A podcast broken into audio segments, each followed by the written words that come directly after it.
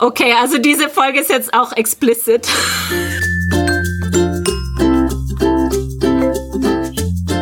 Ich lese was, was du auch liest. Der Buchpodcast.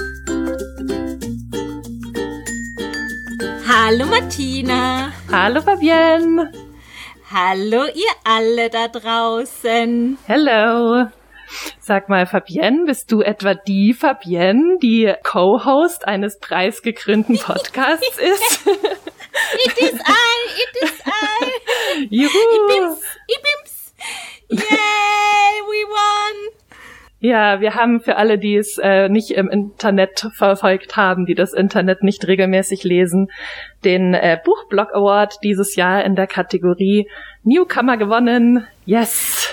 Ding, ding, ding, ding, ding. Danke nochmal an alle, die in der quasi Vorauswahl für uns abgestimmt haben. Ich glaube, da waren wir schon so voll so, hä, wir haben das geschafft. Weil wir dachten, dass unsere Freundinnen und Freunde und Familie für uns abstimmen. Das war schon so krass. Ähm, ja. Genau, aber wir freuen uns sehr über die Zustimmung und über die Preise und über alles. Stimmt's?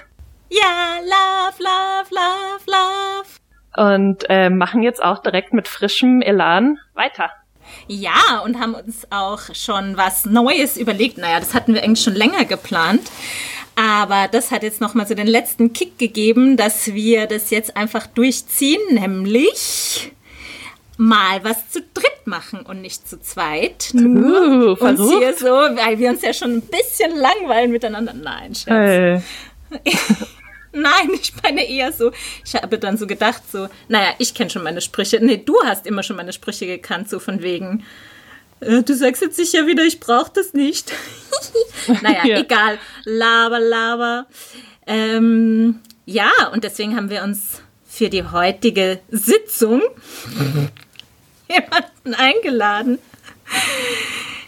den ihr vielleicht schon kennt, wenn ihr uns schon länger abonniert habt. Und zwar Gitte, meine liebe Freundin, ist heute wieder dabei und ähm, war bereit für uns ihre Japan-Brille aufzusetzen, nachdem sie bei der, glaube ich, sechsten Folge war das, schon die Korea-Brille aufgesetzt hatte für mhm. Hankan, die Vegetarierin. Schön, dass Hi. du wieder da bist. Welcome back. Danke für die Einladung. Voll cool, wieder hier zu sein und herzlichen Glückwunsch zum Danke. Podcastpreis. Aber Fabienne, was, was lesen wir? Was besprechen wir denn heute überhaupt? Sag doch mal. Also, wir lesen oder wir haben für heute gelesen und sprechen heute über ein Buch, das zumindest so in meinem Umkreis so ein bisschen in aller Munde ist gerade. Äh, und zwar das Buch Brüste und Eier der japanischen Autorin Mieko Kawakami, auf Japanisch Chichito Ran, äh, 2020 auch erschienen, glaube ich, beziehungsweise ich sage gleich nochmal ähm, was zur ähm, Entstehungsgeschichte. Aber jedenfalls ins Deutsche übersetzt, jetzt erst 2020 äh, bei Dumont erschienen und von Katja Busson aus dem Japanischen übertragen. Ja, und ich glaube, es ist so ein bisschen äh, in aller Munde, weil äh, es, es gilt so ein bisschen als so ein feministischer Roman oder in, also zumindest in meinem Umkreis wird es äh, vor allen Dingen deswegen gefeiert. Also das Buch basiert auf einer Novelle mit dem gleichnamigen Titel Brüste und Eier, die die Autorin schon 2007 geschrieben hat, beziehungsweise 2007 hat sie dafür einen sehr ähm, prestigiösen Preis, wenn ich das ähm, richtig verstehe, bekommen in Japan, nämlich den Agutagawa-Preis. Und ähm, ich finde es ganz interessant, weil sie, ich habe das irgendwo nachgelesen, dass dieses, dieser erste Teil des Buches, also der eben Brüste und Eier äh, ursprünglich war, dass sie den ursprünglich in Blogform verfasst hat. Also, dass sie zuerst einen Blog geschrieben hat, äh, das dann hm. quasi in eine Novelle oder als so ein Buch veröffentlicht hat. Dafür hat sie dann diesen Preis bekommen. Und sie hat dann äh, zu diesem, das was der erste Teil des Buches ist, noch einen zweiten Teil geschrieben. Und dadurch ist es dann quasi jetzt zu so dieser Roman geworden. Ein Roman, der eben zwei Teile hat. Kurz gesagt, der Roman heißt Brüste und Eier, basiert auf der gleichnamigen äh, Novelle, die in diesem Roman jetzt den ersten Teil einnimmt der eben im Sommer 2008 spielt. Der Brüste-Teil. Ja, genau. Und der zweite Teil, der Eierteil, spielt im, äh, im Zeitraum von Sommer 2006 bis 2019. Worum geht's? Ganz kurz äh, erzählt. Also die Protagonistin und Ich-Erzählerin dieses Buches heißt Natsuko Natsume, ist zum Zeitpunkt 2008 30 Jahre alt und lebt als ja, so ein bisschen prekäre Schriftsteller, Ex, Schriftstellerinnen-Existenz in Tokio und äh, kriegt Besuch von ihrer neun Jahre älteren Schwester Makiko und deren zwölf Jahre alter Tochter Midoriko. Und die besuchen die für drei Tage in Tokio. Die leben eigentlich in Osaka.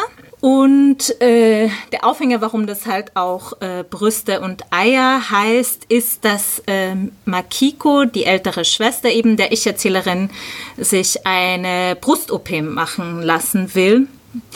Äh, und vor allen Dingen, also sie will einerseits ihre Schwester besuchen, aber sie will sich dann eben auch in Schönheitskliniken oder in chirurgischen Kliniken in Tokio über diese Schönheits-OP informieren. Und was man vielleicht auch noch äh, wissen müsste, da zu diesem ersten Teil, dass eben Midoriko, die zwölf Jahre alte Tochter, nicht mit ihrer Mutter spricht, sondern nur schriftlich kommuniziert. Die hat zu, zu dem Zeitpunkt, ähm, wo dieser Besuch stattfindet, so nach seit einem halben Jahr aufgehört, mit ihrer Mutter mhm. zu sprechen. Das ist so der erste Teil. Und der zweite Teil, also wie gesagt, das sind ja dann ähm, acht Jahre dazwischen.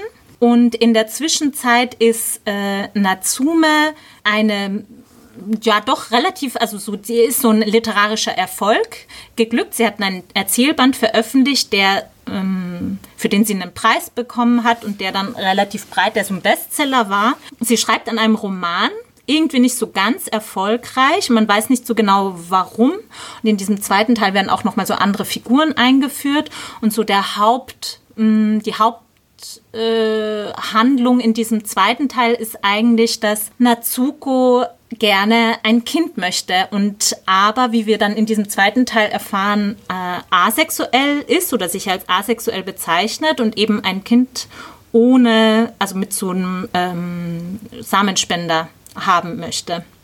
Und das ist eigentlich so der Hauptplot, äh, würde ich mal sagen, in diesem äh, zweiten Teil. Und wir können ja dann vielleicht nochmal in die genauen Details reingehen, aber am Ende dieses äh, zweiten Teils hat sie dann sowohl ein Kind als auch ihren Roman fertig geschrieben. Äh, ich wollte nur kurz eine Zwischenfrage stellen, weil ich das ja auf Englisch gelesen habe ja. und nicht auf Deutsch, weil du jetzt gesagt hast, sie ähm, bezeichnet sich als asexuell. Ist das so in eurem Roman, in eurer deutschen Übersetzung? Ja. Also wird dieses Wort verwendet? Ja. Nee, wird nicht. Mm -mm.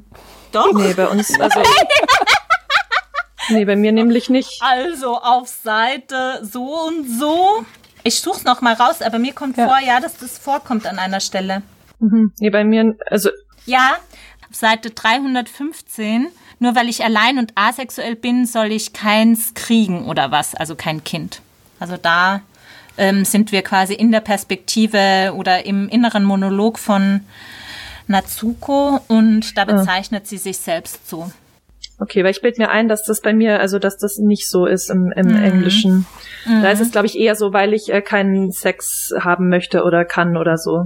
Ja. Ähm, mhm. also es hat mich halt auch ein bisschen gewundert, weil ich, ähm, weil es ja doch ein äh, aktueller Roman ist ähm, und ich fand, äh, der hat relativ wenig hantiert eben mit so ähm, doch mittlerweile verbreiteten Terminologien oder mit so einem hm. verbreiteten Sexualitäts- äh, und Identitätsvokabular, das mhm. im Jahr 2019 ja eigentlich ähm, man zur Hand gehabt hätte. Deshalb hat es mich gewundert, eben, dass sie es nicht gesagt hat, asexuell. Aber interessant, dass die deutsche Übersetzung das ähm, so übersetzt hat oder so gewählt hat. Also ich fand es irgendwie interessant, weil ich ein paar Rezensionen mir angeschaut hatte, bevor ich das Buch gelesen habe und da das halt immer gleich mitgesagt wurde. Mhm. Und, und ich fand das irgendwie so ein bisschen äh, nervig, dass ich das dann halt schon so bei mir eingespeichert hatte. Irgendwie, mhm. äh, weil das ja eigentlich ganz lange nicht klar ist. Ja. Und deswegen glaube ich, hatte ich das auch ähm, überlesen. Denn am Ende spricht sie ja über ihre Sexualität oder sie erklärt das so. Und dann ja. dachte ich, ja, okay, ist jetzt schon gerechtfertigt, dass das in den Rezensionen quasi so äh, beschrieben wird. Trotzdem fand ich es irgendwie, ja, also es wird dann halt gleich so ein Stempel aufgedrückt, äh, mhm. dieser ganzen Geschichte, wo für mich das irgendwie sich in dem Buch erstmal entwickelt. Ja. Und man ja. weiß ja irgendwie nicht, warum ist die so alleine. Ja, ja, eben, und ich, und es ist ja auch, ich meine, äh, selbst wenn du es jetzt überlesen hast, heißt es ja trotzdem, es wurde nicht ähm, super oft gesagt, dann kam es halt an einer Stelle oder vielleicht maximal an zweien vor, aber das ist ja jetzt nicht, also der, das, der Roman geht ja nicht von Anfang an mit diesem Label ja. ähm, halt rein und ähm, und schreibt den großen äh, Asex Asexualitäts ähm, äh, Selbstbewusstseinsroman oder irgendwie so, sondern ähm, genau das entwickelt sich ja schon so langsam und ich glaube wirklich, also ich kann es jetzt leider nicht mehr 100% sagen, aber dass es in der englischen Übersetzung gar nicht äh, gesagt wird. Ja, und ich finde, es ist ja eigentlich schon interessant, weil einerseits glaube ich, ist es für den Roman selbst und für die Geschichte, die er erzählt, ja schon auf eine Art relevant. Also erstens mal, weil es gibt ja in diesem zweiten Teil schon so eine angedeutete Liebesgeschichte oder so eine potenzielle Liebesgeschichte und nach, also Vielleicht erkläre ich das jetzt noch mal ganz kurz. Also in diesem zweiten Teil trifft die Ich-Erzählerin über Umwege auf einen jungen Mann, Jun Aizawa, der selbst ein quasi, also durch Samenspende gezeugt wurde und jetzt so ein Aktivist ist, jetzt gar nicht unbedingt, glaube ich, gegen, äh, dagegen, dass Frauen über ähm, Samenspenden schwanger werden sollen oder Kinder kriegen sollen, aber der so sehr stark für so ein Bewusstsein dafür eintritt. Ja? Und ich habe so den Eindruck, das ist ja eigentlich fast so die einzige männliche Figur, die da irgendwie mehr vorkommt und die auch so ganz leicht positiv äh, oder so positiv gezeichnet wird. Und ich hatte schon so das Gefühl, so, ah, okay, vielleicht wird es jetzt so eine Geschichte von wegen, und dann hat sie quasi den richtigen getroffen und dann konnte sie mit dem Sex haben und ein Kind und Familie und so weiter. Und das finde ich ja super interessant, dass es ja mit dem spielt, aber dass es ja dann, um das jetzt auch zu spoilern, so sie dann zwar mit dem ein Kind zeugt, aber eben sich da keine Liebesgeschichte draus entwickelt oder zumindest nicht eine, wie man das so konventionell erwarten würde. Na gut, dann lass uns erstmal über den ersten Teil reden. Ähm, wie, fand, wie fandet ihr denn, wie fandst du denn den Gitte? Ich muss sagen, dass ich den super interessant fand und da auch in so einen richtigen Flow gekommen bin und das, glaube ich, auch in, fast in einem Rutsch durchgelesen habe. Und ich glaube, der Grund ist halt, ich fand halt, dass da so ein, so ein Milieu dargestellt wird, und so, eine, so ein Teil von der japanischen Gesellschaft, ähm, den ich so noch nicht kannte. Und ich fand auch irgendwie, dass das echt so einen Sog entwickelt hat. Geht ja viel um Armut. Ähm, das vielleicht ist also eines der Hauptthemen in dem Teil. Und das hat mich einfach irgendwie total interessiert. Und irgendwie fand ich auch diese Figurenzeichnung spannend. Ich finde eh, dass sie super Dialoge schreibt und dass man da echt irgendwie richtig so szenisch auch mit drin ist. Und gerade auch wie diese, wie diese Teenagerin dargestellt wird, die Midoriko, äh, das fand ich halt total cool. Irgendwie so dieses, die spricht halt nicht mit ihrer Mutter, die, spre die sprechen über Zettel und haben dann, hat dann aber zu ihrer Tante, also so dieses Schwester und Schwester und dann das, die Nichte quasi, ähm, fand ich irgendwie eine spannende, spannende Konstellation. Ich finde auch dieser, dieses Buch eins äh, liest sich ein bisschen, es liest sich halt wie so ein klassisches Setup für einen Plot. Also mich hat das total äh, äh, angeregt, so diese, man hat ja fünf Generationen, nee, vier Generationen, aber fünf Frauen eigentlich so ein bisschen in der Konstellation zueinander gesehen. Man kriegt auch ein bisschen die Geschichte der Mutter und der Großmutter und mhm. so eingespeist. Und dann fand ich es aber so ein bisschen schade, als ich dann in das Buch zwei eingestiegen bin, dass das eben gar nicht, sich gar nicht weiterentwickelt. Also ich finde, das führt ja so stark auf so einen, ähm, so einen Cliffhanger hin. Ähm, ja. Auch als die, ähm, die, ihre Schwester Makiko dann eben diese eine Nacht nicht nach Hause kommt ähm, und ihr davor gesagt hat, sie möchte sich die Brust, die Brüste vergrößern lassen und dann eben nicht nach Hause kommt und irgendwie dann betrunken nach Hause kommt. Ähm, und da, da denkt man richtig, okay, jetzt passiert was und dann bricht es ja leider einfach ab und ähm, geht dann 22, äh, 20, nee, wie viele Jahre später? Zehn Jahre später weiter. Vielleicht sollten wir noch dazu sagen, für diejenigen, die das Buch noch nicht kennen, also das eine ist ja, habe ich schon in meiner äh, quasi Anmod gesagt, Natsuko, die Ich-Erzählerin, lebt halt so als Schriftstellerin zwar in Tokio, aber irgendwie auch so am Rande von Tokio und ähm, ist halt so sehr prekär. Und ihre Schwester Makiko arbeitet in Osaka als Hostess und wie man eben im Laufe der Geschichte erfährt, hat auch die Mutter der beiden schon als Hostess da gearbeitet, hat ihre Töchter auch alleine großgezogen. Also ich finde, es ist auch interessant, weil das ja so, so diese starken, alleinerziehenden Frauen sind.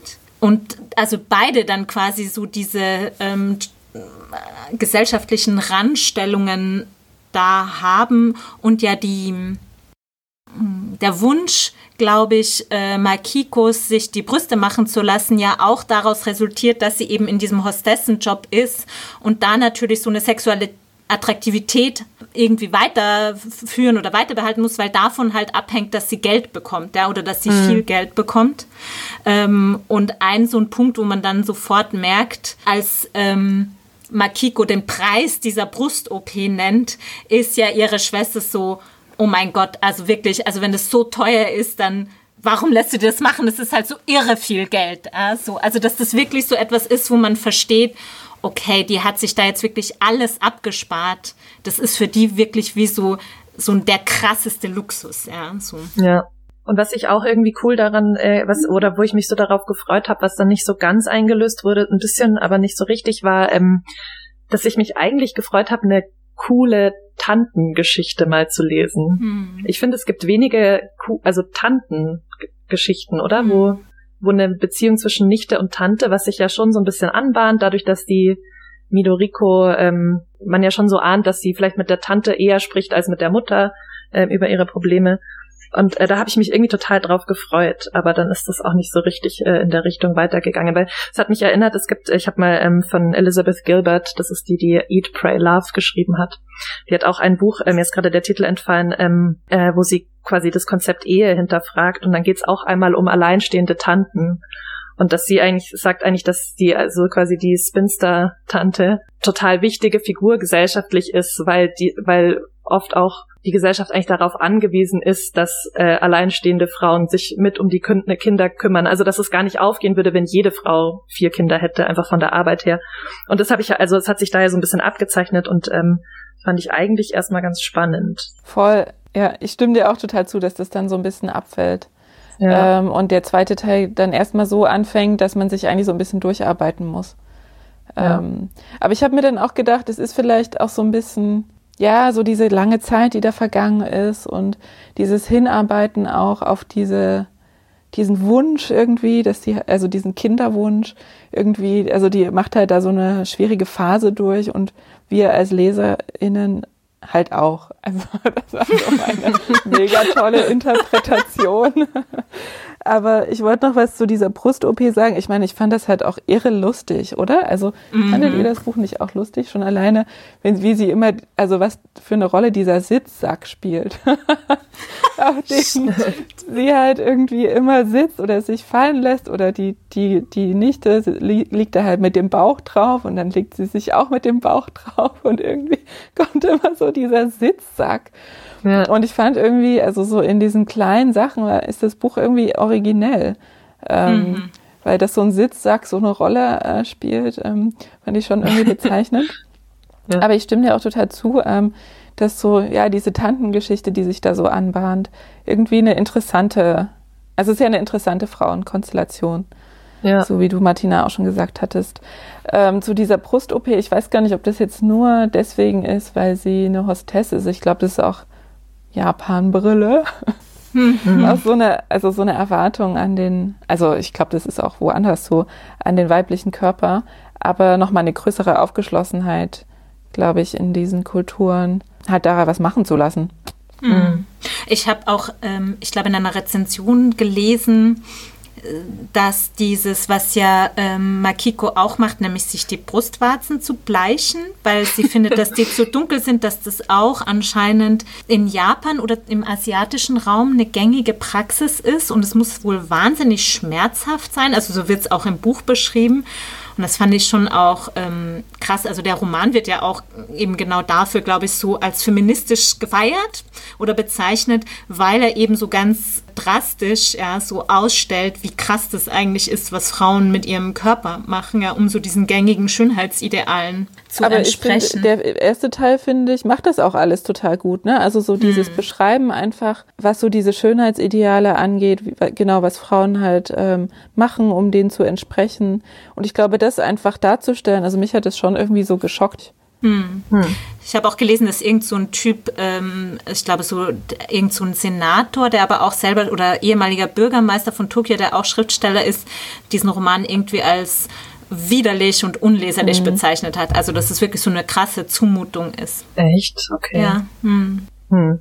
Also ich, ich weiß nicht, ich fand es irgendwie gar nicht so bahnbrechend, wie ihr ähm, das jetzt aufgenommen habt. Ich habe das ein bisschen durchschaut, wie das halt geplant ist vom Setup her. Also, dass ja quasi die Mutter, diese, die halt jetzt, äh, weiß nicht, wie alt ist sie? 40 oder so?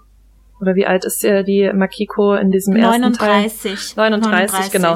Das ist jetzt halt dieses klassische, oh, ich werde alt und dann hier ähm, versuchen quasi an dem an der an Frau bleiben irgendwie äh, durch kosmetische Eingriffe festzuhalten und das wurde ja schon relativ offensichtlich äh, so gegenübergestellt diesen Tagebucheinträgen ähm, von ihrer Tochter, die dann eben genau mit dieser Femin also mit ihrem femininen Werden oder dem Druck, das werden zu müssen oder auch mit dieser Sexualisierung kämpft, weil sie jetzt eben merkt, sie ist zwölf und ihr Körper verändert sich und dass das mhm. eben halt so ein Gegensatz war. Und ich fand ein bisschen so, ähm, um, um mich irgendwie so richtig zu berühren oder zu schocken, war mir das zu offensichtlich ähm, quasi ge geplant als Gegensatz. Ja. Ich finde aber nicht, dass das sich jetzt wie, also dass das so ein Gegensatz ist. Also ich weiß nicht, ob es mich jetzt irgendwie geschockt hat oder so. Ich fand es halt einfach okay. nur ähm, bezeichnend und auch was, was ich jetzt von diesem Teil der Erde halt einfach nicht so kenne. Hm. Okay. Aber ich stimme dir auch zu, dass das, ähm, also ich glaube auch diese, wie dann diese, diese Liebesgeschichte, also in Anführungszeichen, am Ende so endet, hat das schon was sehr Konventionelles alles irgendwie. Hm. Oder? Ja, also auch so von dem Gefühl her, dass dann eben doch ähm, diese Art Verliebtheit aufkommt und dass es irgendwie dann doch auf so eine soapy, äh, äh, das ist wie so ein bisschen Soap Opera, oder? Äh, wie das dann so am Ende da so zusammenläuft. Hm. Ja, aber ich habe es mir schlimmer erwartet, ehrlich gesagt. Also wie Fabian schon gesagt hat, weißt, wenn die, wenn die wirklich zusammengekommen wären und er sie quasi irgendwie irgendwie ihr Sexual Awakening oder herbeigeführt hätte oder sie irgendwie geheilt hätte durch seinen Penis, so dann ähm, hätte ich, glaube ich, ein größeres Problem damit. Also das habe ich wirklich. Durch also, Penis.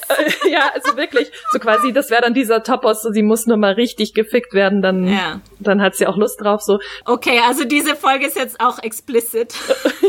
das habe ich kurz befürchtet und dann war ich ehrlich gesagt eher froh, dass es dann, äh, dass wir dann nochmal die Kurve gekratzt haben. Aber, aber es ist schon konventionell ja. so erzählt, so es gibt so ein richtiges Ende irgendwie, ne? Also dieses ja, Kind stimmt. ist da, oder? Ja, mhm. man hatte schon so das Gefühl, also genau dieser erste Teil und die ähm, sowohl Makiko als auch Midoriko kommen ja in dem zweiten Teil nicht mehr so wirklich vor, nur dann eben am Schluss kommen und man hatte schon so das Gefühl, am Ende müssen die halt auch nochmal eingeführt werden äh, und es muss irgendwie alles schon nochmal so, genau, die ganzen Fäden zusammengeführt werden. Ja.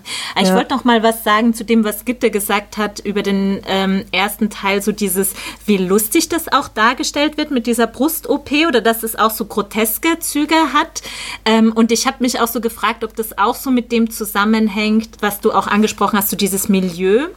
Also weil es ist ja so, dass ähm, Makiko so Broschüren mitnimmt äh, und die halt ihrer Schwester zeigt. Da lese ich mal vielleicht so kurz was vor, was so einen Eindruck ähm, gibt davon. Und ich starte die Broschüren an. Ein weiß bekittelter Arzt mit Zähnen, die selbst klein, unnatürlich weiß wirkten, strahlte mich an. Erfahrung ist alles, stand in riesigen Lettern über ihm. Hier, sagte Makiko, sieh dir den hier an, nahm den Prospekt, den ich hatte links liegen lassen und beugte sich vor. Ist der nicht schön? Der schwarze Prospekt, der es Makiko angetan hatte, war auf dickem Hochglanzpapier gedruckt. Im Gegensatz zu den anderen wirkte er, freundlich ausgedrückt, edel, schüchterte tatsächlich ein. Seine Aufmachung, goldene Lettern und kein einziges der typischen auf weibliche Kundschaft zugeschnittenen, Glück und Schönheit verheißenden Bildchen beschwor, wie soll ich sagen, das Drama der Geschöpfe der Nacht, der Professionellen und ihres Milieus. Und dann geht es irgendwie so weiter und dann referiert Makiko auch so in allen Einzelheiten so die unterschiedlichen Methoden. Also dann erzählt sie, Erstens Silikon, sagte Makiko. Zweitens Hyaluronsäure. Drittens Eigenfett, das abgesaugt und in der Brust wieder verteilt wird. Silikonkisten sind natürlich am beliebtesten, werden am häufigsten eingesetzt. Damit hat man die meiste Erfahrung, sind aber auch am teuersten. Hier, so sehen sie aus.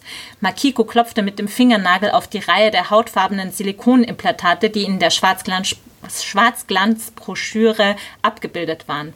Und dann geht's halt so weiter. Und ich finde, in diesem dass das dann halt wieder so explizit gemacht und dass sie ja dann fast wie so eine, ich stelle mir halt so vor, wie so eine äh, Frau, die dann am Markt steht und die unterschiedlichen quasi Produkte da befühlt und genauso Vor- und Nachteile abwiegt. Natsuko ist dann auch teilweise so ein bisschen gelangweilt und ist so, warum erzählt sie mir das alles? Ja, aber dadurch, dass das dann halt so explizit gemacht wird und dieses, diese krassen Eingriffe ja da, die dann auch in diesen Körper passieren, so explizit gemacht wird, das hat schon so voll was komisch ist oder es ist dann halt zumindest so, dass diese, dieses Thema dann halt nicht so ah, verhandelt wird, so, oh ja, und es ist so ein dramatischer Einschnitt in den Körper, sondern sie, die Makiko hatte halt so einen mega pragmatischen Zugriff drauf, was halt irgendwie wieder so ein bisschen, naja, zumindest ja, so irgendwie mich schon zum Schmunzeln gebracht hat, dann in dieser ganzen Passage. Also ich fand halt, das war, das war wie, ist wie so, wenn man eine große Anschaffung macht halt. Ja. Also dann auch dieser Schatz so, ne?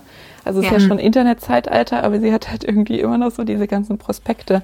Ich habe mich so ein bisschen gefragt, weil also dadurch, dass äh, das Buch ja aus der Ich-Perspektive von Natsuko geschrieben ist, wird ja diese Entscheidung der Schwester, diese äh, Brust-OP äh, durchführen zu lassen, ja schon so bisschen, also es wird ja bewertet und wir kriegen mit, wie Natsuko das quasi bewertet und zwar sie findet das doof und nicht gut und so. Aber ich finde, es ist so ein bisschen unklar, aus welchen Gründen sie das nicht gut findet, weil es ist ja nicht so, dass sie irgendwie aus feministischen Gründen das ablehnt und sagt so, hey, so Body Positivity oder was weiß ich, irgendwie steht zu deinem Körper. Oder ob sie das macht, weil sie selber quasi nicht, äh, weil wir, wie wir später erfahren, durch diese Asexualität nicht versteht, warum man quasi irgendwie auf diese Art gefallen will oder ob sie das, bei mir kam es am ehesten so vor, dass sie das vor allem durch diese finanzielle Entscheidung eigentlich ablehnen. Mhm, und so sagt, hey, du hast, du hast keine Kohle, äh, um, da, um euch, genau, ist rausgeschmissenes ja. Geld. Und es wird ja auch davor relativ äh, genau erzählt, wie wenig sie verdient und äh, in, als Hostess. Und dann kommt eben, wird auch explizit der Preis dieser Brust-OP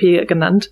Und dann sagt sie so, um Gott spinnst du. Also das fand ich dann ein bisschen interessant, dass das eben so äh, irgendwie als feministisch ähm, anscheinend oft gelesen wird, wenn ja eigentlich das, was dagegen spricht, eher ähm, das, das Geld einfach nur Glaubt ist. ihr denn, dass diese Brust-OP stattgefunden hat? Ja, das weiß ich auch nicht. Ich glaube nicht. Ich glaube auch nicht. Und mhm. was ist das für die Szene äh, mit den Eiern am Ende? Äh, am Ende vom ersten Teil? Also es ist ja so eine Szene, das ist ja, wie wir schon gesagt haben, es gibt halt so einen Tag, den verbringt Natsuko mit ihrer Nichte zusammen, während Makiko eben sich diese ganzen Kliniken ansieht, dann warten sie abends auf sie und sie kommt halt ewig nicht nach Hause. Und dann kommt sie endlich nach Hause und ist betrunken. Und dann kommt es wie so zu einem, könnte man eigentlich sagen, Showdown zwischen Mutter und Tochter vor allen Dingen. Und in diesem Showdown spielen diese Eier auch so eine Rolle. Es geht dem voraus, also Makiko konfrontiert Midoriko äh, damit, dass sie nicht mit ihr redet. Also sie sagt, wie lange soll das noch so gehen, wie lange kommen. Die stehen sich dann so gegenüber und dann sagt eben äh, Midoriko zum ersten Mal Mama, sagte sie. Sie spie das Wort geradezu aus. Okay, das habe ich jetzt nicht gemacht. Ich drehte mich um. Mama wiederholte Midoriko mit festerer Stimme diesmal. Auch Makiko sah sie verblüfft an. Sei ehrlich, Mama, presste sie heraus. Dann sagt eben Makiko als Antwort äh, darauf, pff, was ist denn das für ein Quatsch? Haha, die Wahrheit, lachte sie und schüttelte übertrieben den Kopf. Hast du das gehört, Natsuko? Die Wahrheit will sie hören. Ich glaub's ja nicht. Die Wahrheit, was soll das heißen? Übersetz mir das mal. Und dann lacht sie eben weiter und dann ist eben, jetzt kommt die Eierszene. Midoriko blickte zu Boden und schwieg. Dem Beben ihrer Schulter nach zu urteilen, würde sie gleich weinen.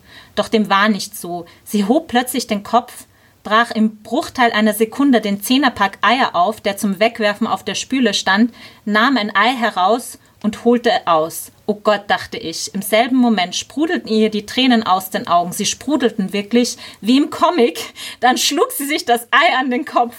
Die Schale zerbrach, Eigelb spritzte. Midoriko patschte sich so lange in die Haare, bis es schäumte. Dann fuhr sie sich mit der Hand über die Stirn und griff weinend nach dem nächsten Ei. Eierschalenstücke klebten ihr im Gesicht, vom Kopf tropfte Eigelb. Warum diese Operation, stieß sie hervor und schlug sich das zweite Ei an den Kopf. Gelb durchsetztes Eiweiß lief ihr von der Stirn. Ohne es wegzuwischen, ohne sich überhaupt darum zu kümmern, nahm Midoriko das dritte Ei. Wegen mir, weil du mich geboren hast und jetzt anders aussiehst als vorher, deshalb tust du dir das an, schrie sie und ließ das Ei an ihrem Kopf zerplatzen. Ich sorge mich um dich, aber ich verstehe dich nicht und sagen kann ich auch nichts. Du bist mir wichtig, aber so werden wie du will ich nicht. Ich meine, erschrocken hielt Midoriko einen Moment inne. Wenn ich nur Geld hätte, Mama, dann könnte ich dir welches geben. Das würde ich so gerne. Ich will ja alles richtig machen, aber ich habe Angst. Es gibt so viel, was ich nicht verstehe. Meine Augen brennen, sie tun so weh. Warum muss man groß werden? Das tut so, so weh. Wäre ich doch bloß nie auf die Welt gekommen, für dich wäre das auch besser gewesen. Wenn niemand auf die Welt käme, müsste auch niemand leiden, schrie sie unter Tränen, nahm zwei Eier auf einmal und schlug sie sich an den Kopf. Die Schalen fielen zu Boden, am Ausschnitt ihres T-Shirts blieb Eiweiß hängen, gelbe Sprenkel verteilten sich über Brust und Schultern. Midoriko stand da und weinte lauter als jeder, den ich jemals hatte weinen hören. Naja, und dann macht eigentlich im Grunde Makiko, die Mutter, dasselbe. Da griff Makiko nach einem Ei und schlug es sich an den Kopf. Aber das Ei zerbrach nicht. Sie hat es vielleicht falsch gehalten, sondern fiel auf den Boden und rollte weg. Hastig ging Makiko auf die Knie und krabbelte hinterher. Sie packte es, schmetterte es sich an die Stirn und verrieb es. Eiweiß, Eigelb und Schale im Gesicht stand sie auf, ging zu Midoriko, nahm sich das nächste Ei und pfefferte sich auch das gegen die Stirn. Naja, und dann geht's halt so weiter, bis kein Ei mehr übrig ist und sich Mutter und Tochter in den Armen liegen. Erinnert mich an diese Splatter-Szene, in dem äh, ja. The Vegetarian äh, von Han Kang, die Vegetarierin, wo die sich auch so, wo es auch so eine Szene gibt irgendwie, wo äh, so diese so eine Art Gewalt irgendwie hochkommt, ab, kommt, aber hier ist es halt irgendwie grotesk nochmal gebrochen, weil die sich, weil das halt Eier sind, die sie sich dann auch so verschmieren. Das ist schon irre. Und halt, es ist ja auch so, also dieses kleine, so, dass die Tränen so sprudeln wie im Comic. Also der Text selbst indiziert ja, dass er weiß, dass es jetzt irgendwie so wie so ja, so splattermäßig oder eben dieses Comichafte fast schon wird. Da auch so dieses, sich so ein Ei gegen den Kopf zu hauen, das ist natürlich so voll absurd erstmal. Ja, so. ja, ja, es stimmt schon. Aber ich habe es eher, also vielleicht habe ich es auch einfach so gelesen. Ich habe es eher als so eine total traurige Szene gelesen. Ist es aber so ein bisschen, genau. Also irgendwie, ich fand auch da nichts lustig dran oder so. So ein bisschen in so Filmen gibt es das doch, wenn dann jemand sich so unter Tränen die Haare abrasiert mhm. oder so. Also für mich war das eher so ein Meltdown, Britney Spears Style. Ähm, und dann die Mutter, klar, die steigt dann irgendwie drauf ein und dann ist das so ein Bonding-Moment, aber ich habe die ganze Zeit auch gedacht, ja, die Mutter ist aber halt schon auch sau betrunken, ne? Das wird dann irgendwie so gar nicht mehr weiter erwähnt, weil die kommt ja total, total betrunken nach Hause eigentlich und kann sich kaum mehr halten.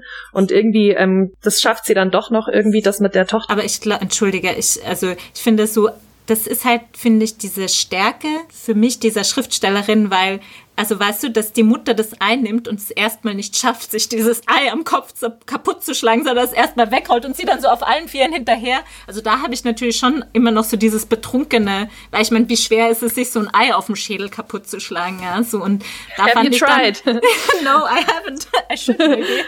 Aber ich finde, was du gesagt, also ich finde, es ist schon eine wahnsinnig starke Szene. Also dieses so, diese Tochter, die so was von der Mutter hören will, was die Mutter ihr irgendwie nicht geben kann. Und es ist so dieses, die Wahrheit oder was man, also ich kann mich zumindest in meiner Pubertät dran erinnern, so dieses irgendwie so, dass man realisiert, okay, die Eltern sind halt einfach auch nur Menschen und die haben jetzt nicht den Schlüssel für alles und die checken halt viele Sachen auch nicht und die benehmen sich daneben und dass man da eigentlich erstmal so voll, also entweder total wütend ist oder total dran verzweifelt.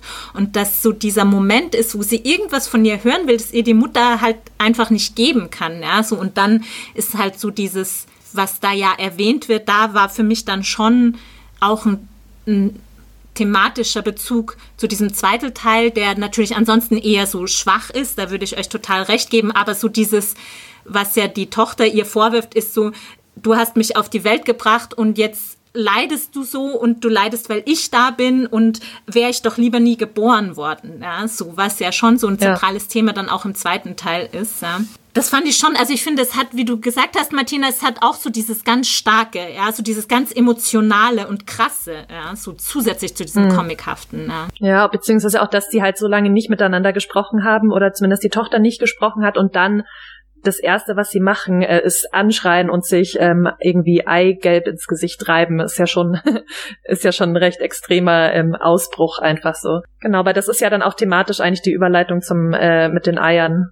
Ähm, zum Eierteil und zu dem ähm, quasi, warum bin ich äh, auf der Welt, warum wurde ich geboren, ist ja auch thematisch im zweiten Teil sehr stark präsent. Man muss auch sagen, Teil zwei ist, äh, sind ungefähr zwei Drittel und Teil eins ein Drittel. Also es ist nicht 50-50, sondern der zweite Teil ist deutlich länger, weil meiner Meinung nach auch viel mehr Unnützes erzählt wird. Aber mehr dazu gleich. Soll ich anfangen? Ich weiß nicht, ob ich gleich äh, so ein bisschen schlechte Stimmung machen will. Aber sure, ich bin bereit, es zu verteidigen. Okay weil ich fand, die Schwäche dieses zweiten Teils, ähm, also ich muss noch mal kurz vielleicht vorweg sagen, ich fand es immer noch gut, äh, sprachlich gut geschrieben, so dass ich es eigentlich gerne und zügig ähm, gelesen habe. Also ich fand auch das Thema interessant, eben diese Frage von ähm, äh, Alleinerziehender oder äh, alleine ähm, sich äh, künstlich befruchten zu lassen, ist das legitim, unter welchen Umständen sollte das erlaubt sein, äh, etc. Aber ähm, ich fand es total durchschaubar, dass der zweite Teil ähm, das äh, quasi das Thema stand im Vordergrund und die ähm, die Geschichte und die Figuren wurden hingedeichselt auf diese Diskussion dieses Themas. Mhm. Versteht ihr, was ich meine? Also ja. Also mir kam das der Teil zwei vor wie ähm, als würde so eine Lehrerin das Thema stellen, diskutiere den Stellenwert von Mutterschaft in der modernen japanischen Gesellschaft. So. Und dann gab's davon da halt fünf äh, verschiedene Aspekte. Zum Beispiel ähm, Manche Mutter-Töchter-Beziehungen sind schwierig, manche Leute sind sehr gerne Mutter, manche sind gerne äh, alleinerziehend, manche haben Kinder und wünschten sich, sie hätten keine, manche wollen gar keine Kinder, weil sie Karrieremenschen sind und manche wissen nicht, wer, wo sie herkommen und wer ihre Eltern sind und begeben sich ein Leben lang auf die Suche. So, und diese fünf äh, oder sechs Aspekte wurden einfach zu Charakteren gemacht. Mhm. Und dann sagt in den äh, Dialogen einfach sagen die Charaktere genau diese Erörterungen runter. Und es kommt mit genau jeder Figur ein sehr langer Dialog mit zehn Zentimeter langen Monologen der Sprechenden, wo die einfach und das ist keine Geschichte, das wird nicht erzählt, sondern es wird einfach runtergerattert, ähm, was eigentlich eine inhaltlich hätte ein Essay werden können oder eine Diskussion oder ein äh, Panel in der Fernsehsendung und es wird so getan, als wäre es ein Roman und es hat mich aufgeregt. Ich hasse sowas. Punkt. And there you have it. ja, und das, es gibt ein Buch, das auch so ist, dass das genauso macht, da habe ich mich auch schon drüber aufgeregt, und das ist nämlich Amerikaner von äh, Chimamanda Ngozi Adichie. Das ist ein super Thema. Mm. Und es ist, sind super Leute mit, mit interessanten Gedanken, aber es taugt meiner Meinung nach nicht als Roman. Mm. Es ist keine Geschichte, sondern es sind politische äh, Diskussionen, mm. die mir zu schlecht verkleidet als äh, zu schlecht als Roman verkleidet wurden. Mm. Sorry. ich habe euch, ich hab euch gewarnt. Ja, weiß ich jetzt, also ich sehe das, glaube ich, auch äh, so. Äh, ich, aber ich fand es jetzt nicht so schablonenhaft, glaube ich, wie du es dargestellt hast. Also so ist es mir jetzt nicht aufgefallen. Und ich fand halt, dass sie trotzdem eigentlich ziemlich interessante Charaktere entwirft. Zum Beispiel diese, die Rika Yusa.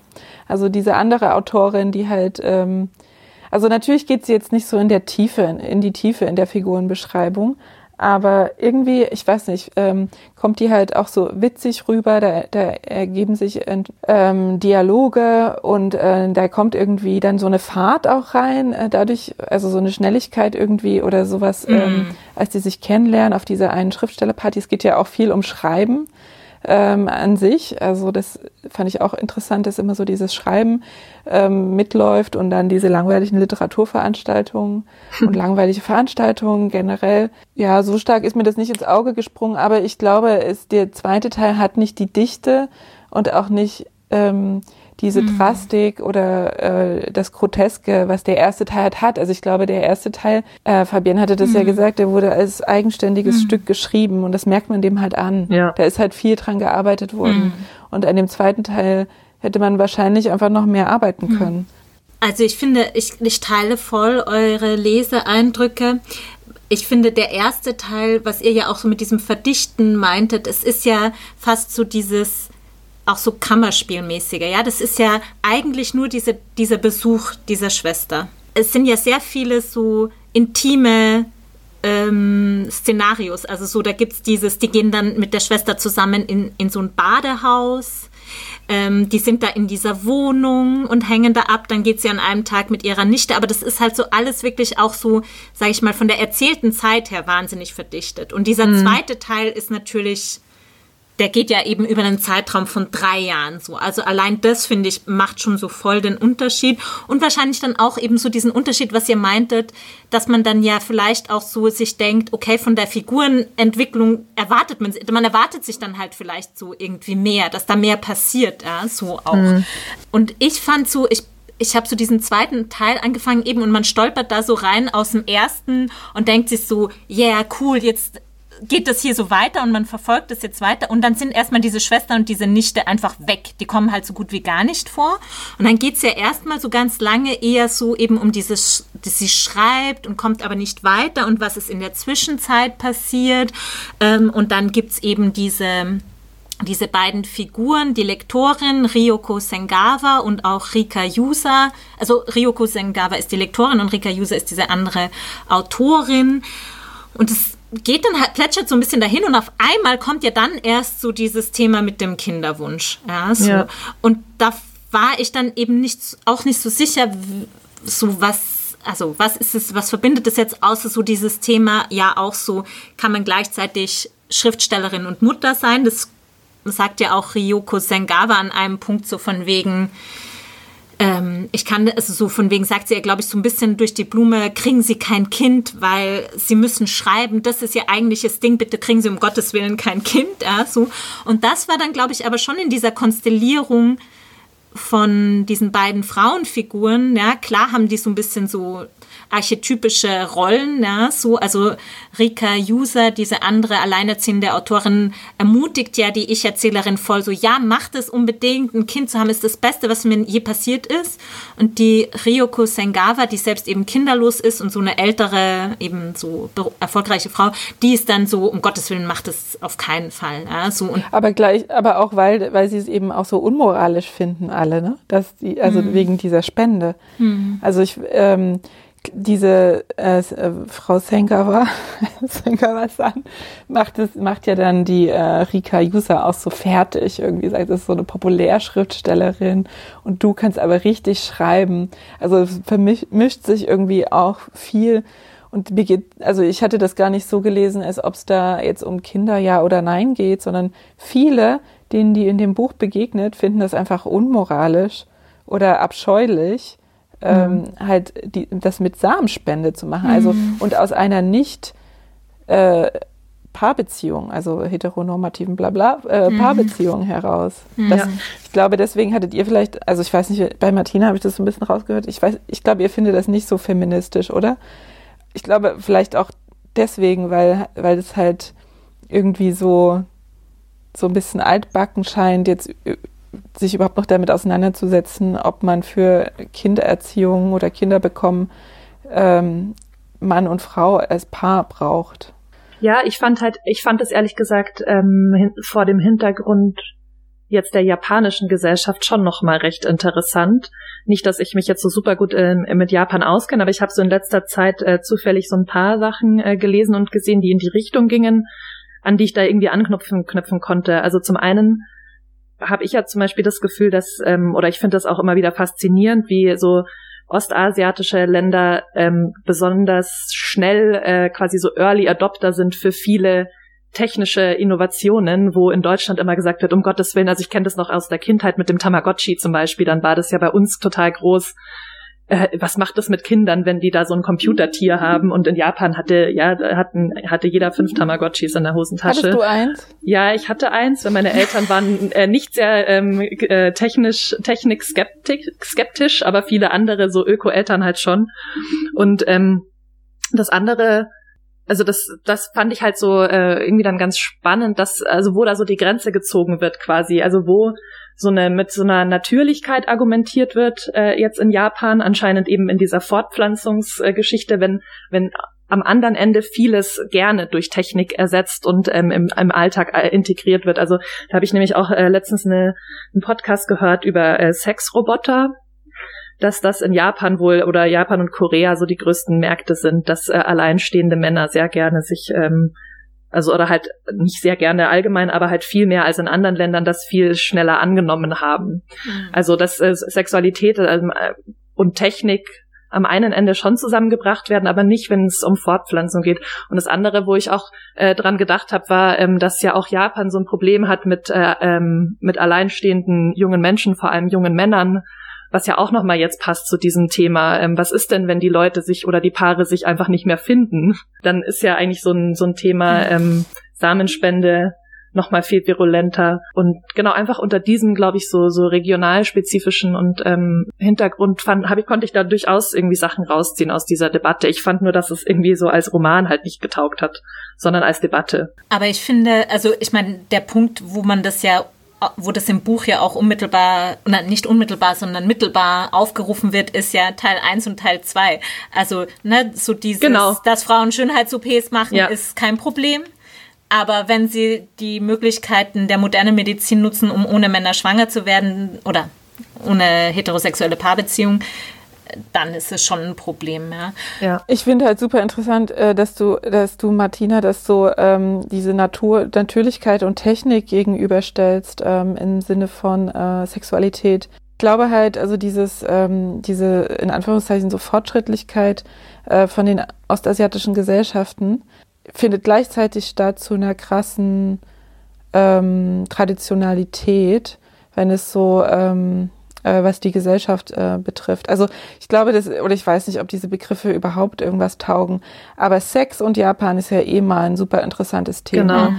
weil man halt auch so viel weiß über diese männliche Sexualität. Also ähm, ja, Roboter, okay, das ist jetzt wahrscheinlich die neueste Ausprägung, aber so Sexpuppen und so, das kommt mhm. alles aus diesen Ländern. Ja. Und ähm, auch so diese ähm, Ubiquität ähm, von Stundenhotels, mhm. also heutzutage, ja, ähm, dieses ähm, Abhängen in, ähm, also in Korea hieß es immer so DVD-Bang, also man kann sich so einen Raum mieten, um halt äh, Filme zu gucken, so zu zweit. Also ähm, es gibt halt unheimlich viele Orte, äh, die so geschaffen sind, um Intimität ähm, zu ermöglichen. Es ist ja wirklich total irre, was es da alles gibt. Und hier geht's halt mal um eine Frau. Und ich glaube, das ist halt ähm, das Interessante. Mhm. Ähm, wobei das dann doch wieder gebrochen wird, indem es halt eine Frau ist, die halt an Sex überhaupt kein Interesse hat, aber an Mutterschaft. Ja. Aber das fand ich auch äh, nochmal spannend mit dieser Asexualität, weil ich mich da auch gefragt habe, was da jetzt in, in Japan nochmal im Unterschied zu jetzt vielleicht Europa oder Amerika der, der Stellenwert wäre, weil ähm, an was ich mich auch erinnert habe, ich, da gibt, vielleicht weißt du das, gibt, da gibt es auch einen Begriff dafür, ähm, für Paare, also japanische Ehepaare, die quasi keinen Sex haben. Ähm, Weiß ich nicht, was der Begriff ist. Genau, aber das, das ist ja auch so ein bekanntes Phänomen. Also da wird ja auch so gesagt, ja, ja, die sind halt so. Ähm, und das wird dann auch einfach gesagt. Also das ist ähm, scheint nicht so so ein Problem zu sein, weil es so ein Stück gängig ist. Und deshalb fand ich das auch nochmal spannend, dass das hier zusammengebracht wurde. Weil ich glaube, dass man das ja. schon anders lesen muss, als jetzt zum Beispiel, weiß ich nicht, in Amerika oder so, wo es einfach ja dazu, also wo, wo das als komplett abnormal abgewertet wird. Und in Japan, glaube ich, gehört das schon länger zur Normalität auch ein Stück weit dazu. Ich glaube halt, also die japanische Gesellschaft hat, glaube ich, auch so ein Problem mit Vereinsamung und so. Mm, also, genau. Und ähm, das fand ich halt auch interessant hier. Es wird aber gar nicht so richtig verhandelt, ne? Mm. Also dass diese Frau mm. ja irgendwie auch ganz wenig Leute trifft, so in mhm. ihrem, oder sie hat ganz wenig Leute in ihrem Leben. Also eigentlich hatte sie, hat sie ja nur diese Lektorin ähm, und dann lernt sie, und ihre Schwester, dann, und dann lernt sie halt in diesem zweiten Teil dann auf einmal diesen Typen kennen, diese andere Autorin, und dann kontaktiert sie noch so eine frühere Arbeitskollegin. Mhm. Also sie selbst geht eigentlich keine, unternimmt keine Schritte, um mhm. Leute an sich ranzulassen. Ne? Also fand ja. ich irgendwie auch interessant. Und ich finde ja in der Konstellation auch nochmal dieses Romans ist es ja schon interessant, weil ja das, was ihr alles jetzt gesagt habt, wird ja auch wieder so in diesem ersten Teil über diese Schwester aufgerufen, die ja diese Hostess ist. Da wird ja auch nochmal so diese Doppelmoral oder so dieses, was ihr auch gesagt habt über die Sexualität, wird ja auch nochmal so klar. Und ich habe mich schon auch gefragt, also es wird ja, also ich finde es auch super, dass diese Asexualität, die ja schon so ein riesiges Thema hätte sein können, ja, so und auch irgendwie sowas wie, bin ich normal oder was auch immer, das kommt ja so gut wie gar nicht vor. Aber es ist ja schon in der Konstellation, sage ich mal, sehr interessant, ähm, dass diese Schwester diesen Job hat, wo jetzt nicht ganz klar ist, ob sie, sie, sich prostituiert, aber es ist auf alle Fälle im sozusagen Rotlichtmilieu und diese Schwester, die ihre Schwester quasi ihre kleine Schwester so dieses komplett andere hat, ja, so also das mhm. sind ja diese Schwestern ja auch irgendwie so aufeinander bezogen, ja, ohne dass das jemals explizit gesagt wird oder so, ja. Ähm, ich will zwei Sachen fragen, wie ihr jetzt diese ähm, diesen Subplot mit diesem Aizawa gelesen habt. Das ist ein ähm, Mann, den sie kennenlernt, weil sie zu so einem Kongress fährt, wo sie sich quasi versucht zu informieren über ähm, äh, Samenspende und als vor allem als alleinstehende äh, Frau. Und da ähm, lernt sie eben diesen Aizawa kennen, der ähm, selber später im Leben erfahren hat, dass sein Vater gar nicht sein Vater war, sondern dass er durch einen durch eine Samenspende äh, gezeugt wurde.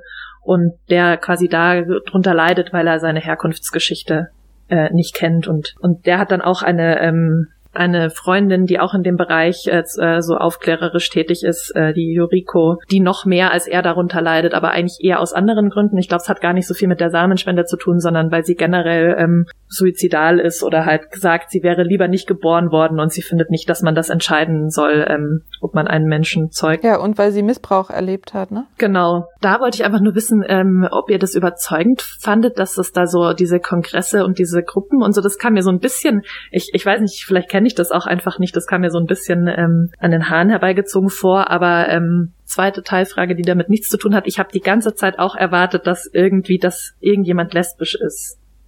Habt ihr das nicht auch ein bisschen gedacht? Weil das wird ja, das fand ich schon, das wurde ja. schon extrem ausgespart. Also irgendwie, das, das kam ja gar nicht, äh, das wurde nie als Option irgendwie mal aufgebracht. Äh, doch, doch, im als Anfang, im ersten war. Teil. Ja. Echt? Ich Ach dachte so. mit der Umarmung mit der Lektorin, oder? Ja, genau, da dachte man halt immer, dass es passiert und weil die sich dann so, oh, und dann haben wir es voll gefühlt und haben es angeschaut und so, aber es wird nie so richtig explizit gemacht und auch für sie selber nicht als äh, Option irgendwie in Erwägung gezogen. So, das fand ich relativ, es war so der Elefant im Raum, den man halt äh, nicht angesprochen hat, fand ich. Sie beschreibt ja so, Natsuko, sie hat halt in ihrer Jugend einen Freund, mit dem sie auch, glaube ich, relativ lange zusammen ist und auch so voll glücklich ist, aber eben sie hasst den Sex, sie findet den Sex mit ihm total schlimm und will danach eigentlich immer nur so weinen.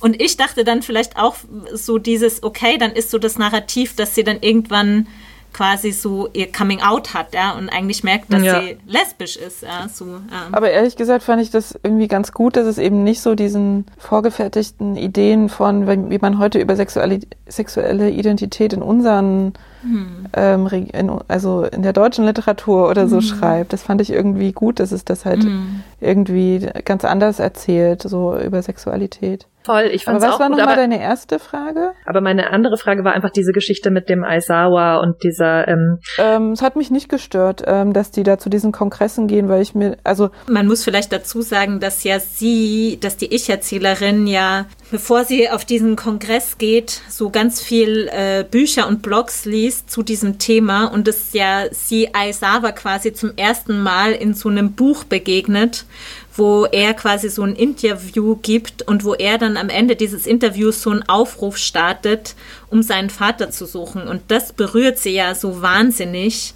Ähm, und da wird er ja schon als so dieser besondere, also er beschreibt sich selbst, er ist so, er ist ungewöhnlich groß, 1,80 Meter und er hat keine doppelte Lidfalte und, und das ja fast schon wie so präfiguriert quasi dann. Und dann trifft sie ihn halt wirklich. Also ich weiß nicht, ob das für dich dann auch so dieses Gefühl ausgemacht hat, dass das so ein bisschen äh, unwahrscheinlich ist, Martina. Also so hatte ich irgendwie den Eindruck, dass du das, dass du das Gefühl hattest, das ist so ein bisschen unplausibel oder so. Ich weiß nicht, ob das da nochmal so eine Rolle gespielt hat. Nee, mich hat eher irgendwie gestört, dass quasi dieses ähm, Streitthema Samenspende, quasi die Fraktion, die da als da dagegen ähm, inszeniert wird, so Privatpersonen sein sollen, die darunter wahnsinnig leiden. Das, da war ich mir nicht sicher, ob das in Japan wirklich so ist oder ob das Buch das sich so ausgedacht hat, weil so in unserer Gesellschaft zum Beispiel ähm, wären das ja wahrscheinlich eher äh, konservative Politiker, die da dagegen wären. Ja. Oder die Kirche zum Beispiel, genau. Und da wurde das ja sehr äh, stark erzählt von wegen, ich persönlich leide unter diesem mhm. Schicksal meiner ähm, mangelnden Herkunftsgeschichte und deswegen setze ich mich persönlich dafür ein, dass anderen das irgendwie vielleicht nicht widerfährt und so. Also ich glaube, dass das eine krasse Subkultur ist und dass die äh, sehr unsichtbar ist. Ja. Ähm, oder also eine sehr kleine äh, äh, Gruppe. Aber wie fandet ihr denn das Ende? Ähm, als sie da an, in ihre Heimatstadt quasi zurückgeht und so alles so wie in so einem Film irgendwie, wie in so einer Soap Opera mm. irgendwie wieder zusammengeführt mm. wird. Aber wohl, aber das richtige Ende ist ja dann eigentlich die Geburt, aber. Also da, wo sie dann nochmal rumläuft und alles ähm, quasi so aus ihrer Sicht geschildert wird, was sie sieht und so, da muss ich sagen, habe ich dann Seiten nicht, aber ich habe absätzeweise übersprungen. Weil ich das irgendwie so, das war dann für mich sehr in diesem, ähm, ach, ich finde ja schon, dass es so ein paar ähm, klassische Erzählweisen von so japanischer äh, Literatur gibt, die man halt auch so bei Murakami und so immer sieht, ist dann so dieses total nostalgische und dieser Weird Girl Topos, die dann da irgendwie so ähm, in so philosophischen, ähm, nostalgischen Überlegungen irgendwie so sich verliert. Und das fand ich, ach, mir war das irgendwie dann zu, ja, zu formularisch irgendwie. Ich habe dann so ein bisschen gedacht, ja, okay, bla bla. Und jetzt kommt noch schnell das Baby und dann haben wir es. Mhm. Ja. Ich fand auch, weil, also ich fand es interessant, weil in dem ersten Teil spielt ja die Kindheit der Erzählerin und auch Osaka ja eigentlich so eine wahnsinnig große Rolle. Und ich finde, man hat da wirklich auch so ein ganz starkes Gefühl, nicht nur für, für, für die Ich-Erzählerin, aber auch von, von ihrer Großmutter Oma Komi und der Mutter und diese Armut auch, in der die aufwachsen. Und das hat so was ganz ähm, so Eindrückliches, ohne dass ich das jetzt wirklich so benennen könnte. Und dann auf der einen Seite würde man sagen, okay, das ist jetzt irgendwie quasi von der, vom Handlungsverlauf her irgendwie ja so motiviert. Ja, dann gibt's so diese Rückkehr ähm, in diese, in diese Heimatstadt. Aber ich fand es dann auch, ich fand, ich hatte halt so das Gefühl, okay, die Autorin musste halt irgendwie noch eine Verbindung zu diesem ersten Teil hinkriegen, damit diese zwei Teile nicht komplett auseinanderfallen. Und mhm. es war dann halt aber für mich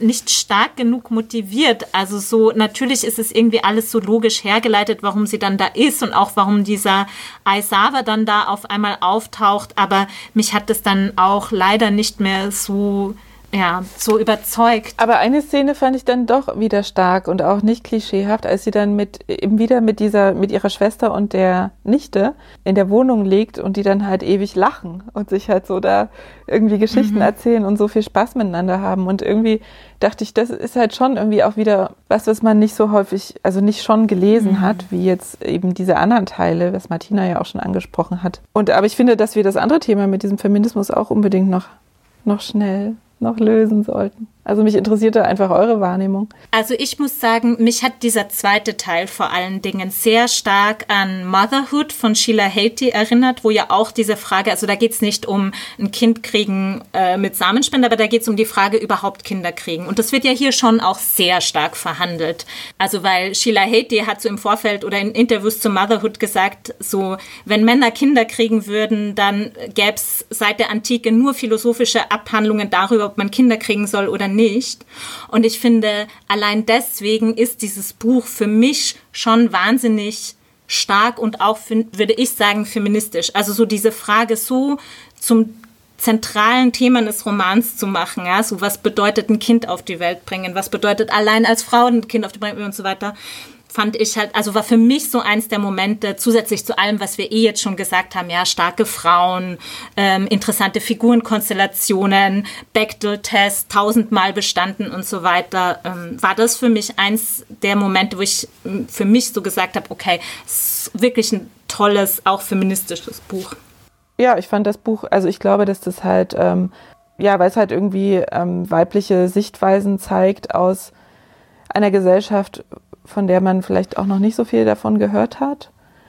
Mit dieser Verbindung auch von dieser, von dem Milieu, also dass es halt um Menschen geht, die halt keinen Wohlstand haben. Das fand ich irgendwie spannend dran. Das mit der Mutterschaft finde, ja, so dieses soll man oder soll man nicht. Ich hätte mir, glaube ich, eher gewünscht, dass sie dieses so alleine, so ein, wirklich so ganz alleine als, als alleinerziehende Frau, aber irgendwie geht's halt auch. Also das fand ich irgendwie auch ganz interessant, dass so, ähm, ja, also alle, sie ist aufgewachsen eigentlich mit einer alleinerziehenden Mutter, die Schwester auch. Also es ist halt eher so, Leute, es ist doch irgendwie, also diese verschiedenen Wege, ist doch irgendwie alles normal. Es gibt ja eigentlich fast nur alleinerziehende Frauen da drinnen, Mütter. Also oder fast nur, nur. nur, nur schwierige Familienkonstellationen, oder? Also niemand ist ja jetzt so glücklich mit dem, wie er aufgewachsen ist, ne? Ja, ich finde irgendwie diese Frage, ist es jetzt ein feministisches Buch, auch so ein bisschen schwierig, weil ich ähm, finde, hm, irgendwie, ja, also vom Thema her schon, ähm, von diesem, also einfach selbstbestimmt ähm, leben und was ihr auch schon alles gesagt habt. Und gleichzeitig finde ich ja schon, dass äh, Natsuko so ein bisschen eine feministische Anti-Heldin ist, in, in dem Sinne, dass sie ja nicht irgendwie jetzt groß ähm, ihren, ihren Lebenswunsch umsetzt. Und ihr ist es ja, glaube ich, nicht bewusst, dass das, dass sie das irgendwie aus feministischen Gründen macht. Also das finde ich ist für mich so ein bisschen die Spannung. Also es gibt ja nicht dieses, irgendwie, dass sie so reflektiert von wegen, ich finde, Frauen sollten selbstbestimmt leben dürfen oder nur weil ich eine Frau bin, sondern das ist ja so, ja gut, sie will halt ihr Ding machen und sie kann halt äh, nicht auf natürlichem Wege zeugen und deshalb ist das so der einzige Weg. Sie ist jetzt nicht so eine feministische Heldin oder so, die das zumindest nicht bewusst macht oder nicht, äh, nicht bewusst uns auch so vermittelt, als würde sie irgendwie einen feministischen Kampf kämpfen.